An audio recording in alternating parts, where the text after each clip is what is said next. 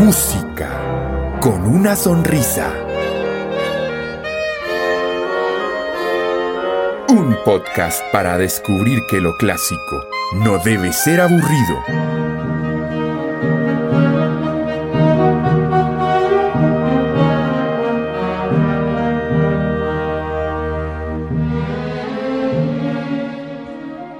Bienvenidos.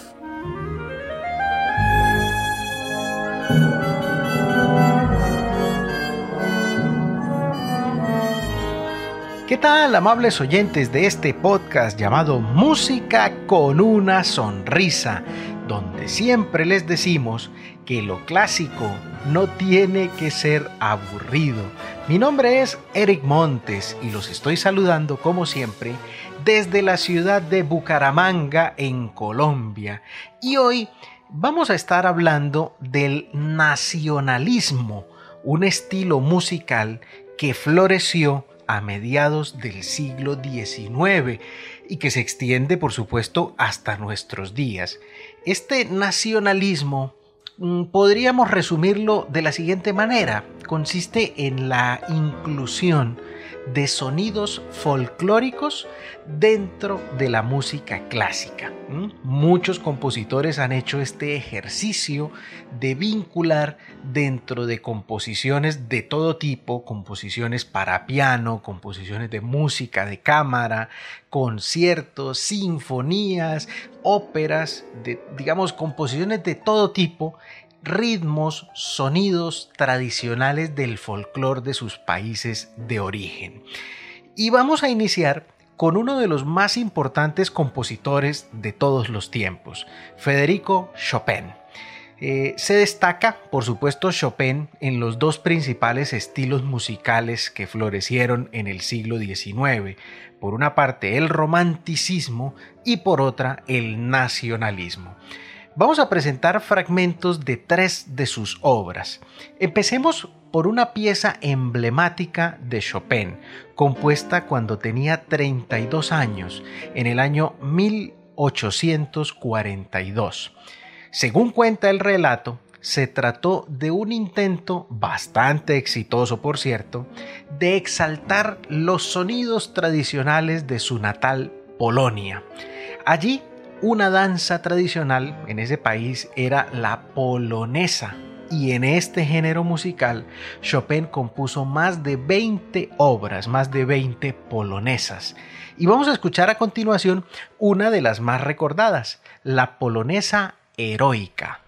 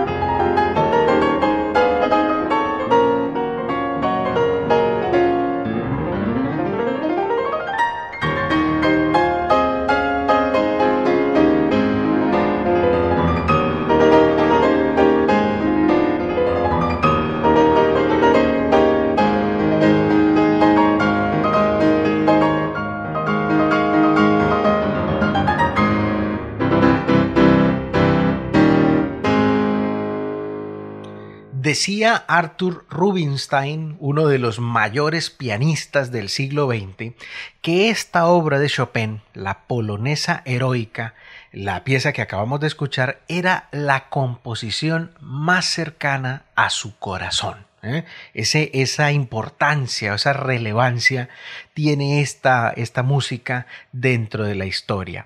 Y ahora, siguiendo por el catálogo de Chopin, vamos a disfrutar de una obra compuesta por Chopin cuando tenía solo 18 años.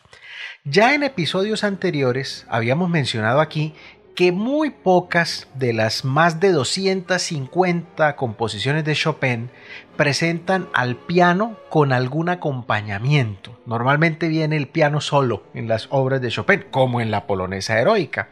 Y hoy vamos a presentar otra de esas obras en las que aparece el piano acompañado. Se trata de un fragmento de una obra llamada Fantasía sobre aires polacos.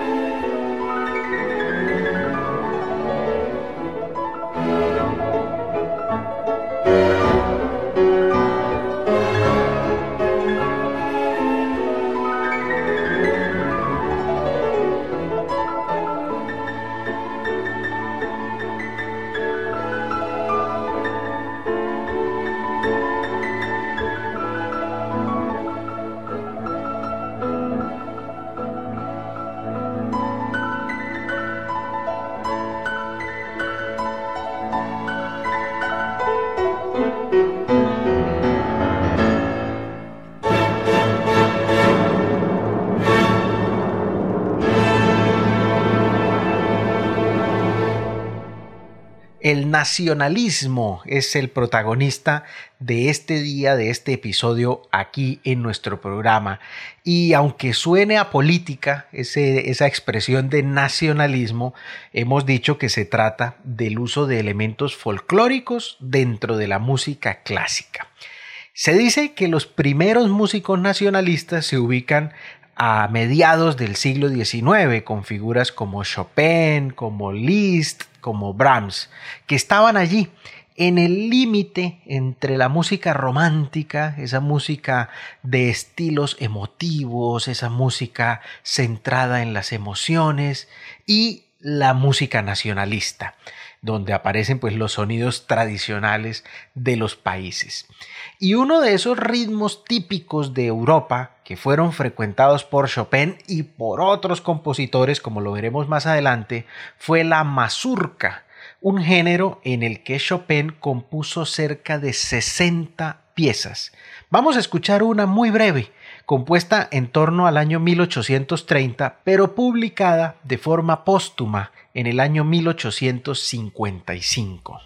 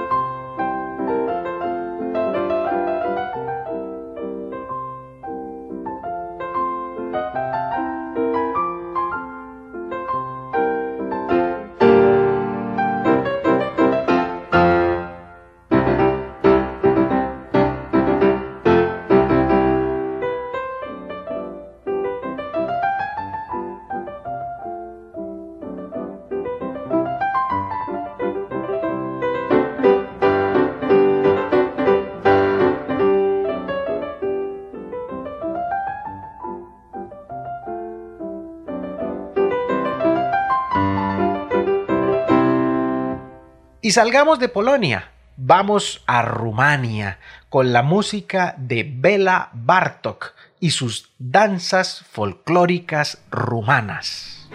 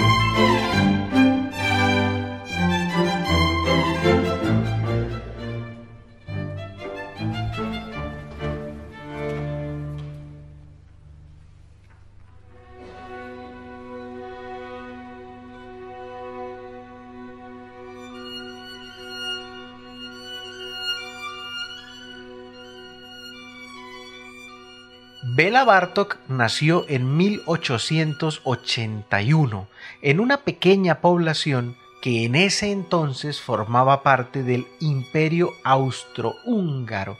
Es decir, que a Bartok de nacimiento, en sus orígenes, se le consideraba húngaro, pero esa región donde nació Bela Bartok desde 1919 comenzó a pertenecer a Rumania, ¿eh? cosas, cosas de la geopolítica. Una de las obras más recordadas de Bela Bartok es la que estamos escuchando, Danzas folclóricas rumanas, escrita por Bartok en 1915. Originalmente, y vamos a seguir aquí hablando de, empezamos hablando del territorio, de que era de un país y luego fue de otro, y vamos a presentar otras dos curiosidades similares acá. Primero, que esta obra también cambió. Al principio, eh, las primeras partituras que se conservan eh, están mostrando una obra compuesta para piano solo en torno a 1915, pero el propio Bartok en 1919 la reformó, la reescribió, ahora orquestándola, bueno, digamos llevándola a un arreglo para un pequeño conjunto donde había instrumentos de cuerda, como esto que estamos escuchando. Y otra curiosidad de estos cambios, Así como mencionábamos que Bartok nació en un pueblo que originalmente era de Hungría, pero que luego pasó a ser de Rumania, lo mismo pasó con esta obra. Danzas folclóricas rumanas originalmente se llamaba Danzas folclóricas de Hungría, pero dado estos cambios de las primeras décadas del siglo XX, pues en 1920 el propio Bartok la rebautizó como danzas folclóricas rumanas.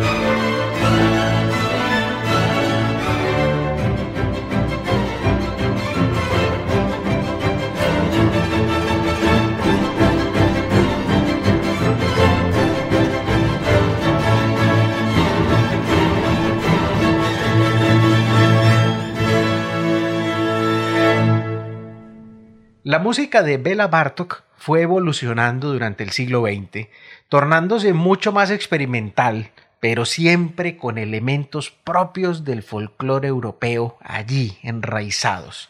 En el año 1937, por ejemplo, en la ciudad suiza de Basilea, se estrenaba Música para cuerda, percusión y celesta, una obra profunda y madura de la cual vamos a escuchar un fragmento. Se trata del cuarto movimiento, donde la obra alcanza un clímax maravilloso.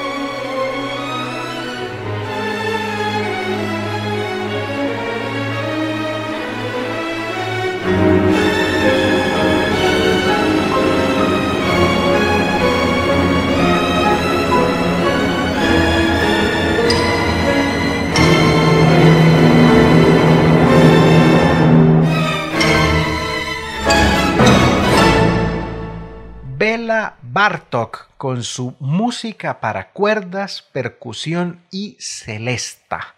Y ahora vamos con dos compositores más en nuestro episodio de hoy, advirtiendo por supuesto que estamos dando un pequeño paso en este vasto terreno de la música nacionalista. Seguramente vamos a estar haciendo más programas sobre otros compositores que se han sumergido en las raíces folclóricas para construir su música. Y ahora es el turno de un personaje curioso, un personaje que aparentemente tiene muy poco de nacionalista, el francés Claude Debussy. Eh, a Debussy seguramente lo ubicamos, y ya lo hemos mencionado aquí en otros momentos, en otro terreno musical, en el terreno de la música impresionista. ¿eh? esos estilos o esa tendencia más bien musical mm, en la que se buscaba insinuar con pocas notas un gran trasfondo musical. Recordemos, por ejemplo, su inolvidable Claro de Luna de Debussy. Y ya que hablábamos hace un rato de las mazurcas, vamos a escuchar una mazurca escrita por Debussy en el año 1890. Y aquí podemos apreciar un contacto muy interesante entre el nacionalismo y el impresionismo. No se trata de una mazurca llena de muchísimos elementos, sino una mazurca muy llevada a pequeños detalles, a pequeños eh, pincelazos, ¿eh? como es lo que se trata de hacer dentro del impresionismo musical.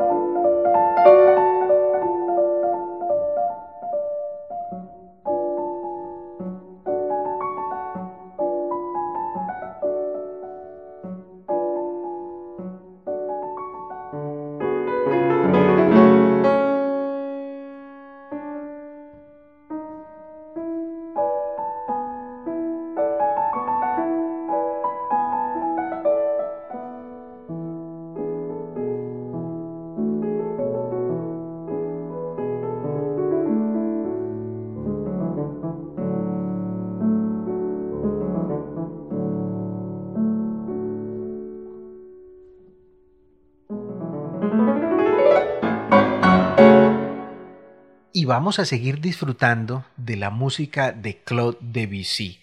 Vamos a presentar a continuación una breve pieza. Se trata de Danza Bohemia, una pieza escrita para piano en el año 1880. Cuentan los historiadores que se trata de la primera composición para piano solo de la historia de Debussy, que se incluye pues en su catálogo, que en aquel año 1880 contaba con 22 años de edad. Escuchemos.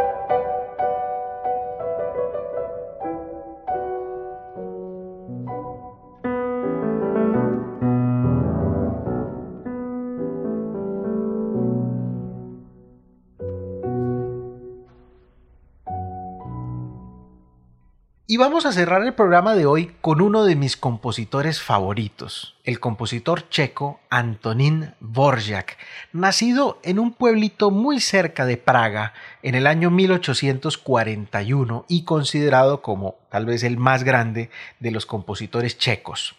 A Borjak se le recuerda mucho por su Sinfonía del Nuevo Mundo, que representó su mayor composición.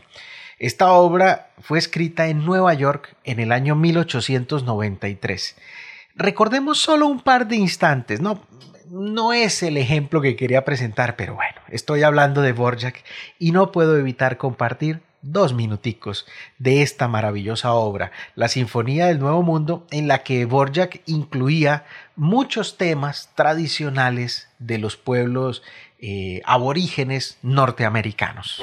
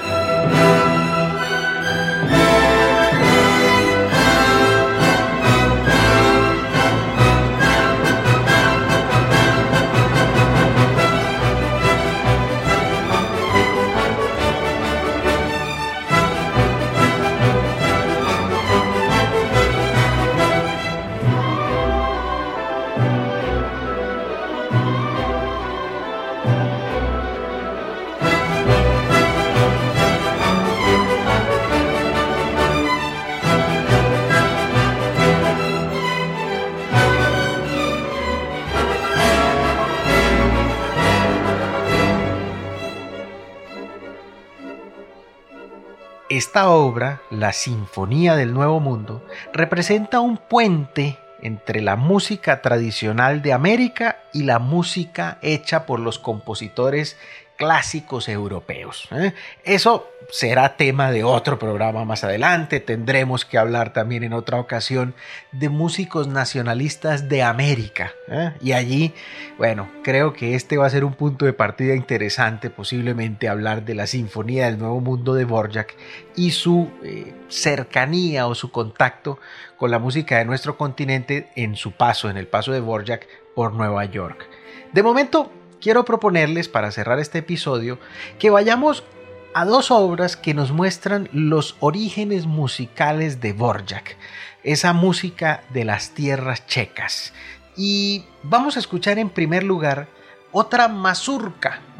Se trata de una obra llamada Mazurek, que es eh, el nombre de mazurka en idioma polaco. Este Mazurek es una composición llena de melancolía, una obra hermosísima que nos traslada, por supuesto, a esos ambientes del campo en Europa. Eh, este Mazurek fue estrenado por Antonín Borjak por allá en el año 1879.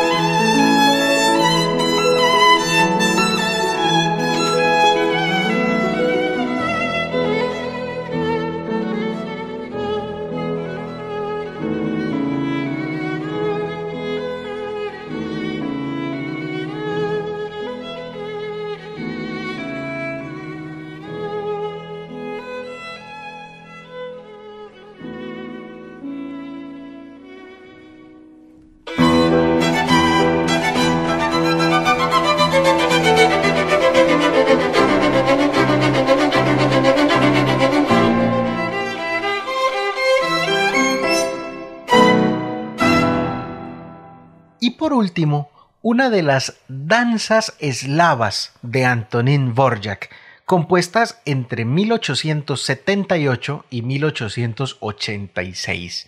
En este caso, esta pieza que vamos a escuchar se trata de una danza tradicional eslovaca conocida como Odzemek, que Borjak retrató de una forma magistral en su ciclo de danzas eslavas.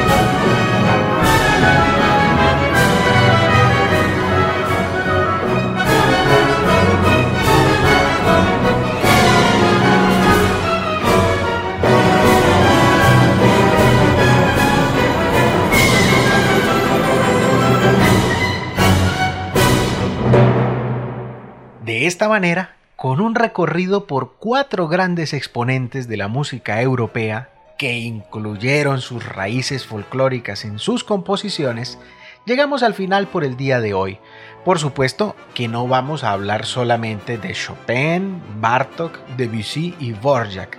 Estaremos con otro episodio de músicos nacionalistas europeos y también estaremos haciendo más adelante un programa sobre músicos nacionalistas latinoamericanos. Pero eso será en otro momento. No olviden suscribirse y compartir este episodio con más personas que aman la música y sobre todo la música clásica, esta música que como siempre decimos no tiene nada de aburrida. Hasta la próxima.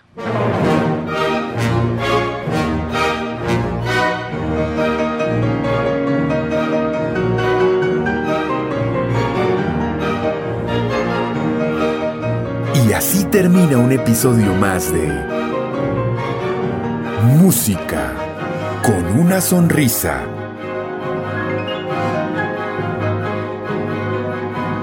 Suscríbete para que sigamos descubriendo juntos que lo clásico no debe ser aburrido.